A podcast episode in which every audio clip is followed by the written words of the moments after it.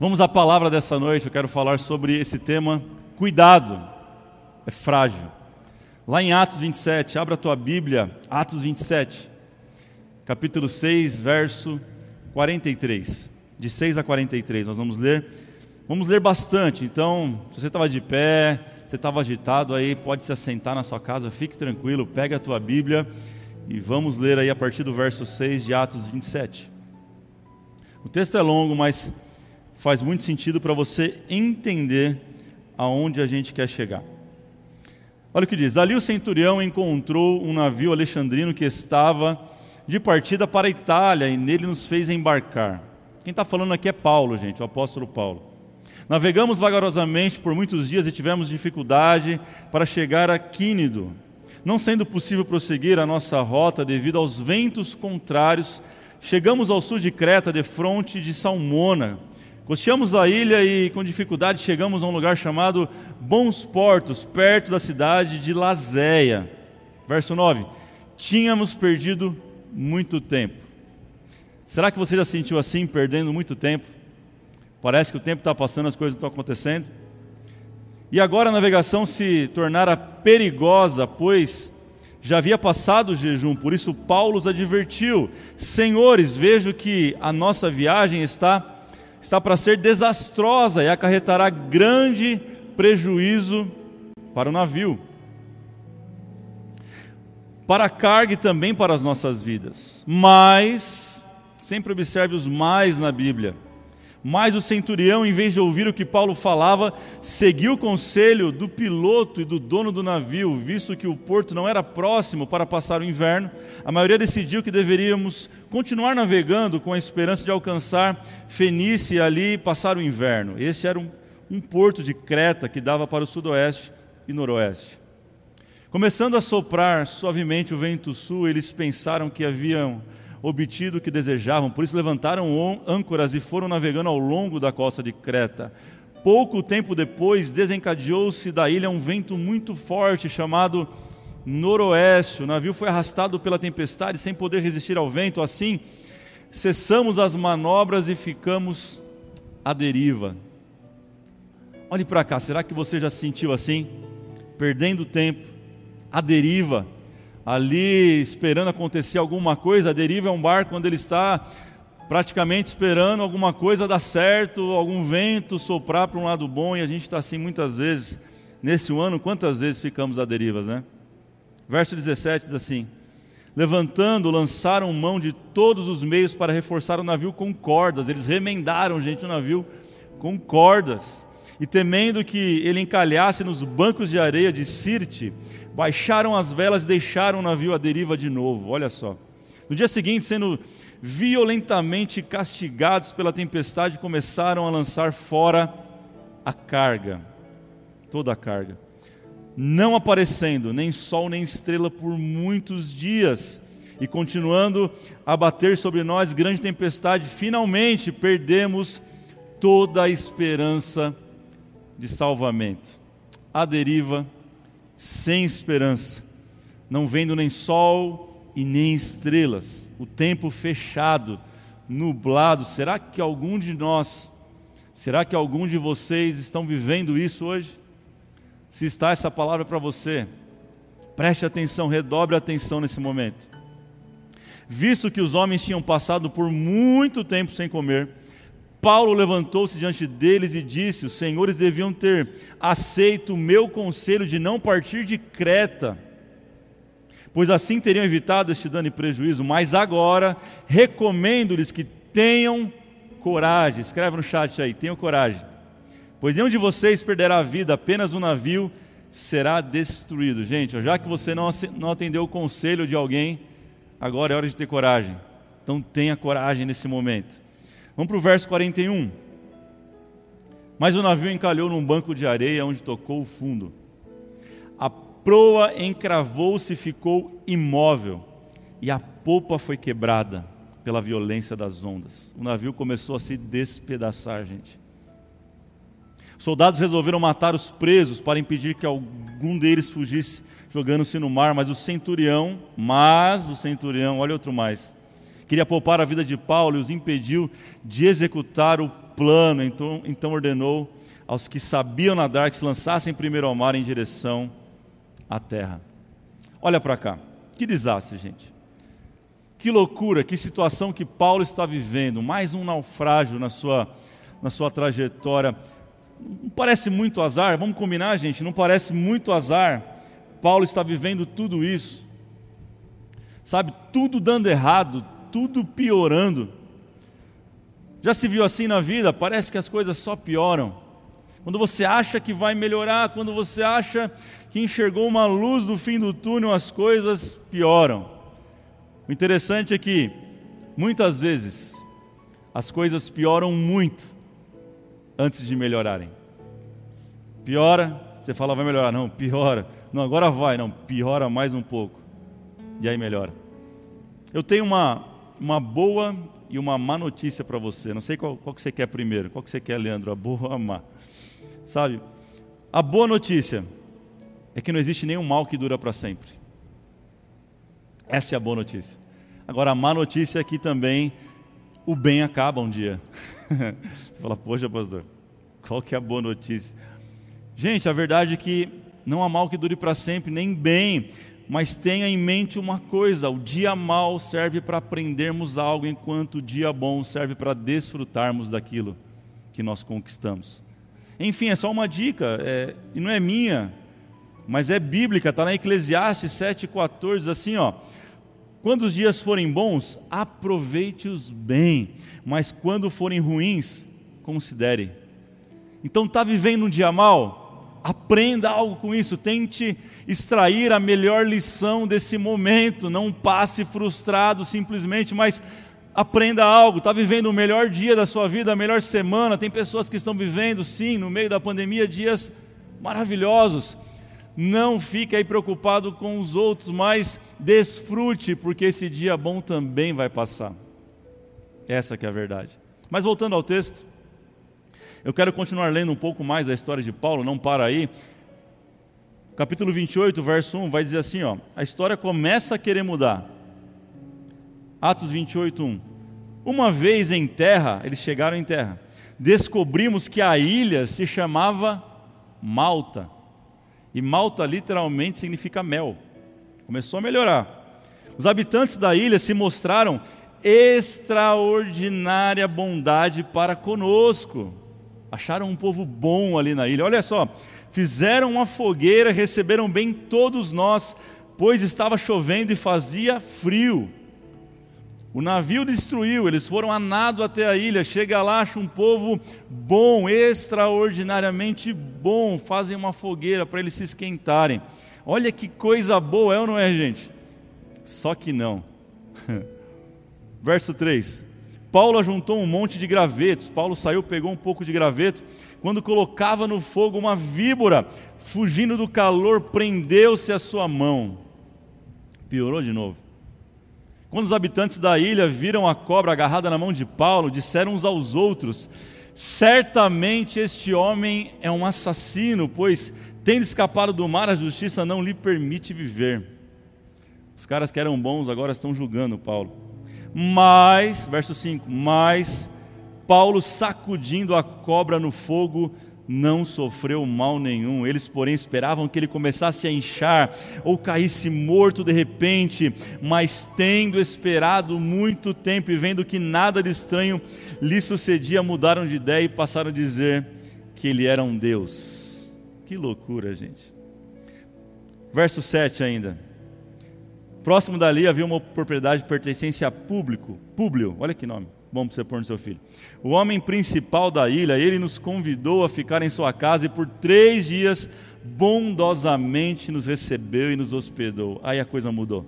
Seu pai estava doente, acamado, sofrendo de febre e disenteria. Paulo entrou para ver e depois de orar, impôs-lhe as mãos e o curou. Tendo acontecido isso, os outros doentes da ilha vieram e foram curados. Eles nos prestaram muitas honras e, quando estávamos para embarcar, forneceram-nos os suprimentos que necessitávamos. Eu sei que o texto é grande, mas eu queria que você entendesse toda a história desse naufrágio, como começou, o que aconteceu no meio da história e aonde ela chegou. Deixa eu contar uma história para você.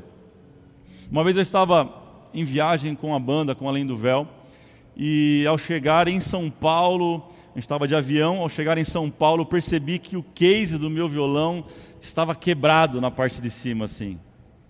Quem é músico sabe o que eu vou falar. Cara, aquilo ali já doeu meu coração.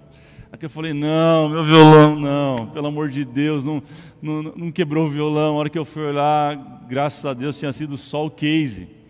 O violão estava intacto, mas eu fui lá abrir a reclamação na empresa aérea. Eu não me lembro qual era agora, mas eu sei que eles atenderam direitinho, foram em casa, retiraram o case e consertaram o case e ficou tudo, tudo bem. Mas isso me fez pensar. Esse texto está falando de um navio. Escreva aí, um navio. Cara, um navio.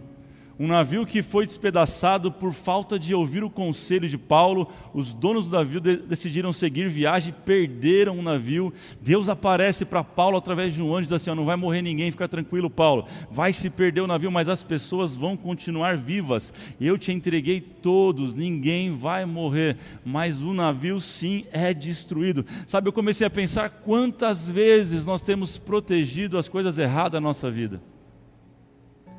Quantas vezes nós damos valor àquilo que não deveríamos dar tanto valor? Quantas vezes nós fazemos isso? Se você gosta de anotar, anote isso. Número um, sabe?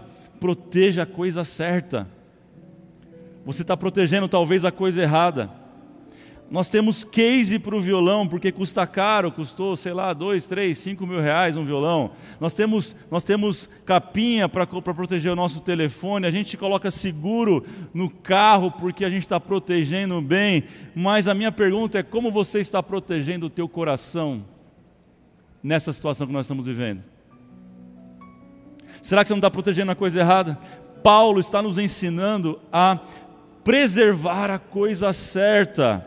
Enquanto muitos se preocupavam com o navio, Paulo estava preocupado com as pessoas, Paulo estava preocupado com a vida das pessoas. Pare um pouco hoje e comece a perceber e comece a valorizar as coisas certas na sua vida. Preste atenção. Mateus 23, 25, Jesus fala sobre isso. Ele chama os fariseus de sepulcro caiado. Diz que eles limpam o copo por fora, limpam o prato por fora, mas por dentro está podre. Sabe, é a cara da nossa geração. E eu não sou contra a, a geração fitness, não, muito pelo contrário, eu precisava fazer muito mais pelo meu corpo, enfim. Mas é uma geração que cuida da estética, mas não cuida da essência. É, come tudo sem glúten. Bacon, nem pensar. Eu, eu desconfio de gente que não come bacon, não sei vocês. Sabe, não, não come nada que faz mal. Ah, olha o pH da água, mas fica horas assistindo Big Brother. Ou seja, para que viver tanto uma vida que não vale a pena? Para que cuidar tanto da saúde, ter longevidade de dias, mas uma vida sem sentido? É sobre isso que Paulo está falando. Ei, o navio já foi, o navio vai se arrebentar. Navio se faz outro, mas vida não, coração não. Como você está protegendo o teu coração, aquilo que é mais frágil, aquilo que é mais precioso na sua vida? Tem um texto interessante onde o próprio Paulo escreve a Timóteo. Estudiosos acreditam que foi exatamente nesse naufrágio em Malta, está lá em 2 Timóteo, capítulo 2, verso 20. Anote esse texto. Olha o que diz: numa grande casa, vasos não apenas de ouro e prata, mas também de madeira e barro, alguns para fins honrosos, outros para fins desonrosos. Se alguém quer se purificar dessas coisas, será vaso para honra, santificado e útil para o Senhor e preparado para toda boa obra. Gente, que coisas! Que Paulo está falando que nós temos que nos purificarmos. O próprio texto, a partir do verso 22, vai falar: fuja dos desejos malignos, evite conversas idiotas, seja amável e apto a ensinar, corrija as pessoas com mansidão e, por último, tenha um coração puro. Então existem vasos que sim que serão usados para honra e outros para desonra, depende daquilo que você tem alimentado o teu coração. Olha o que Salomão, o homem mais inteligente e rico da sua época, falou em Provérbios 4:23, ei, de tudo que você deve guardar, guarde o teu coração, porque dele procedem todas as fontes. pois dele depende toda a sua vida. Olha o que ele está falando. Ei, escreve isso agora no chat. Proteja a coisa certa. Sabe por quê? Celular você compra outro. Carro você conserta. Coisas você dá um jeito. Dinheiro você perdeu, você conquista. Você vive sem isso. Agora e o teu coração? E o teu coração? Tem gente que troca a película do celular toda semana. Mas como é que está o seu coração? Como é que está o seu coração? Anota, anota isso, pelo amor de Deus. Mais importante do que aquilo que te carrega é o que você carrega. Você tem algo dentro de você que só você tem, mais ninguém tem. E é isso que você tem que proteger na tua vida. Proteja a coisa certa. Eu vim aqui essa noite para dizer: tem algo muito importante dentro de você, no teu coração, na tua essência. Cuide disso. Pare de se importar com aquilo que já se foi. Pare de se importar e dar valor àquilo que era coisa errada. Proteja a coisa certa em nome de Jesus. Permita o Espírito Santo falar com você nessa hora. Ele sabe qual é a coisa certa. Número dois, se número um é proteger a coisa certa, número dois é abra mão da culpa. Alguém escreve isso, por favor, no chat. Abra mão da culpa. Ei, não se culpe, já tem gente demais fazendo isso por você. Olha o, o que Paulo fala em Atos 28, 3, que nós lemos. Paulo foi lá, juntou um monte de graveto, quando ele ia colocar no fogo para ajudar, gente. Olha o que Paulo está fazendo, está ajudando a melhorar o fogo. Uma víbora, fugindo do calor, prendeu-se a sua mão. Os caras olharam, verso 4: os habitantes da terra viram a cobra agarrada na mão de Paulo e disseram uns aos outros: Certamente esse homem é assassino, porque ele, tendo escapado da fúria do mar, a justiça não lhe permitiu viver. Ei, olha para cá. Você deve já algum momento da sua vida, ou talvez agora, se sentindo culpado, injustiçado, pessoas falando mal de você, pessoas te acusando. Ei, já tem gente demais fazendo isso. Dedos apontados, caráter questionado. Escuta isso aqui em nome de Jesus. Não é porque as coisas estão dando errado na sua vida que você fez a coisa errada. Não é porque as coisas estão dando errado na vida de alguém que a gente tem que apontar o dedo e querer achar culpado, querer achar motivos. Ah, pastor, foi uma cobra que picou Paulo, então só pode ter sido o diabo, porque o diabo era uma cobra lá no Éden. Tem que ser o demônio, a cobra. É o demônio que está na vida de não sei de quem. Aí tem gente, não, não, não, é Deus. Deus está punindo, Deus, da, Deus está castigando, é lá, deu brecha, está em pecado, é Deus. Olha o que o texto está dizendo, irmão, não foi nem o diabo nem Deus, foi consequência natural, tinha fogo, a cobra se espantou com o fogo e pulou na mão de Paulo. Tem coisas que acontecem na nossa vida que são de ordem natural. Pare de se culpar, tem gente demais fazendo isso por você. Talvez a única coisa errada que você fez foi a mesma que Paulo. Ele simplesmente estava no barco errado e viveu tudo isso. Como nós somos bons em julgar, como nós somos rápidos nisso, gente.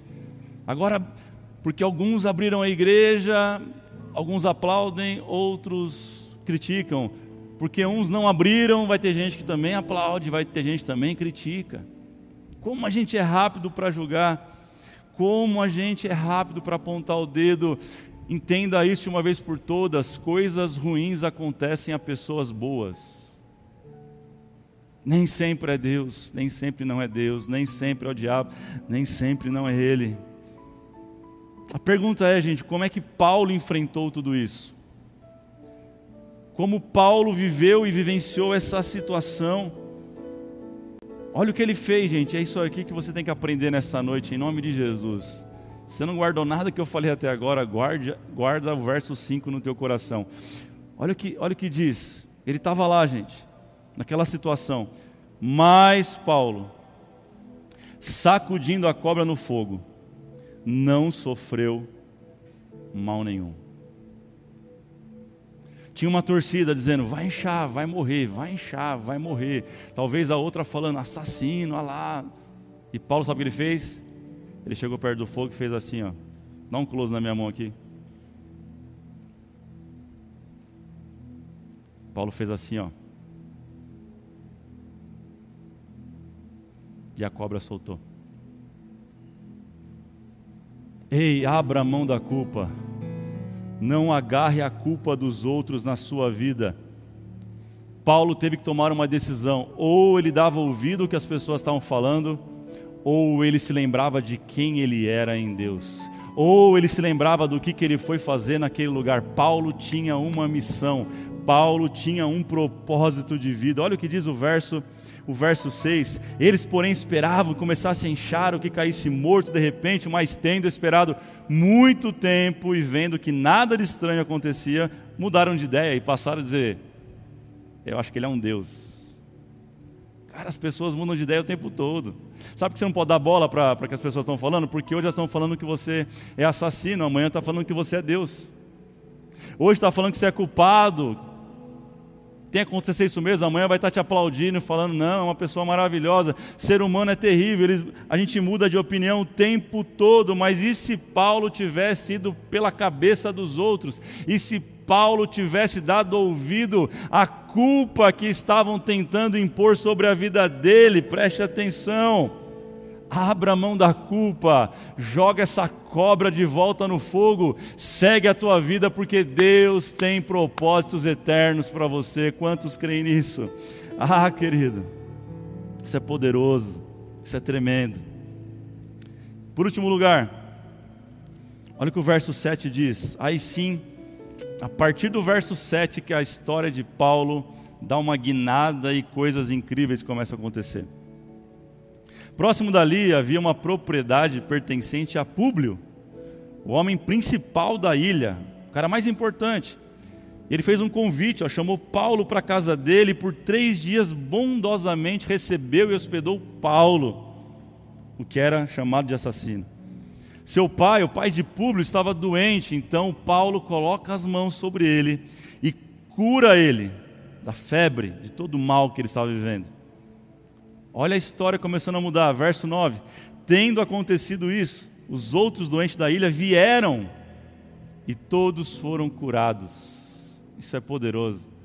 Aquele que foi chamado de assassino agora está colocando a mão sobre as pessoas e as pessoas estão sendo curadas. O mover de Deus está acontecendo. O Espírito Santo está operando milagres. Eu vim aqui declarar isso sobre a tua vida nesta noite. Recebe essa palavra, querido. Espírito Santo aí falando com você. Hoje, talvez, você está vivendo uma situação difícil, uma situação de naufrágio, uma situação de marasmo, parado, pessoas te acusando, mas amanhã o Senhor estará te usando com grande poder e glória. Você crê nisso? Em nome de Jesus, o verso 10. E eles nos, pres, é, nos prestaram muitas honras. Olha só. Agora estão saindo honrados daquela ilha. E quando estávamos para embarcar, forneceram suprimentos que necessitávamos. Guarda essa palavra no teu coração.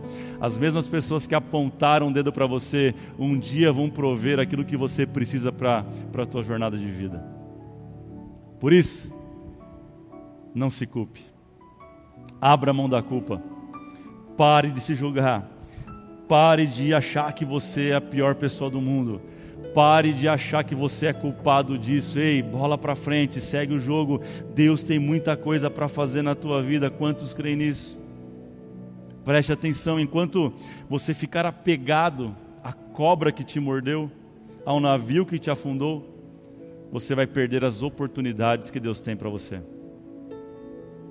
Estende a sua mão onde você estiver aí, ó. Lembre como se você estivesse ali na fogueira. Estende a sua mão, abra a tua mão e começa a balançar e fala: Deus, hoje eu largo toda a culpa, todo o peso, todo o julgamento em nome de Jesus. Você pode fazer isso comigo? Quem pode fazer isso comigo? Se você está aí, meu irmão.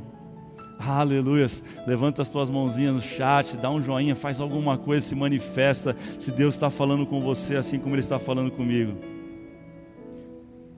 Isso é poderoso.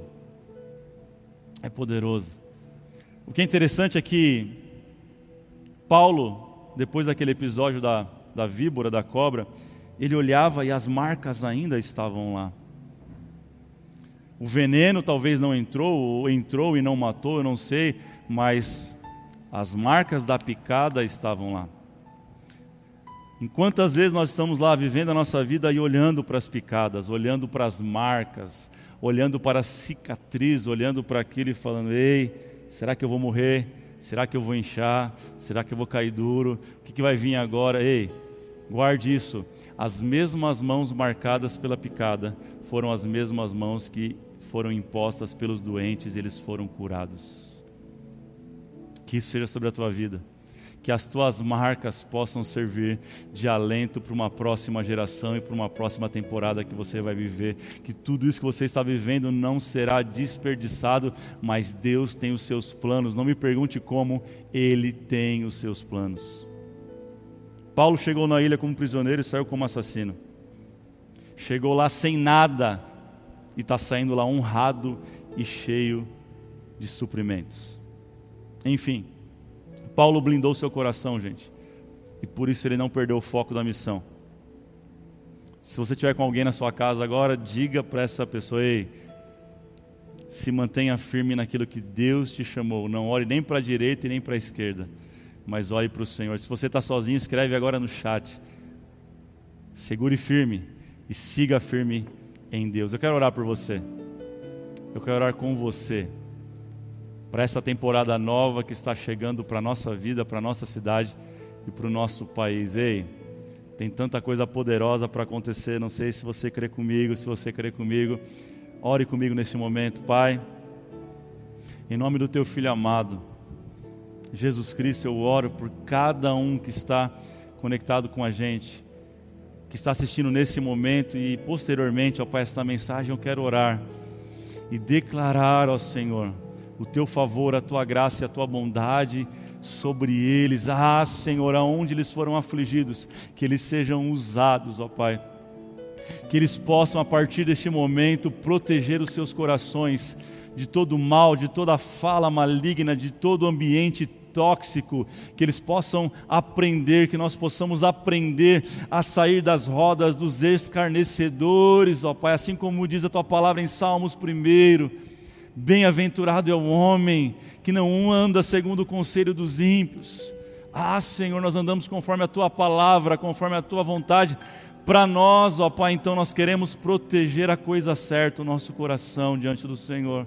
E em segundo lugar, Deus, nós oramos. Ah, nós oramos e te pedimos que toda a culpa hoje seja tirada de nós através do teu Espírito Santo. Nós lançamos no fogo, assim como Paulo lançou aquela víbora, aquela cobra, nós lançamos no fogo, ó Pai, que seja consumida toda a culpa, que seja consumida toda a acusação, que nós possamos nos enxergar como o Senhor nos enxerga, que nós possamos nos ver como o Senhor nos vê, e o Senhor nos vê curado, o Senhor nos vê lavado, o Senhor nos vê remido pelo teu sangue, o Senhor nos vê restaurado e prontos para cumprir o teu propósito. Hoje nós podemos estar em naufrágio, mas amanhã estaremos diante de homens e mulheres poderosos, ministrando a tua palavra e o teu poder, o poder do teu Espírito, Pai. Em nome de Jesus eu oro e abençoo cada um dos teus filhos nesta hora, em nome do Pai, em nome do Filho e em nome do Espírito Santo de Deus. Se você crê nisso, diga amém. Aleluia.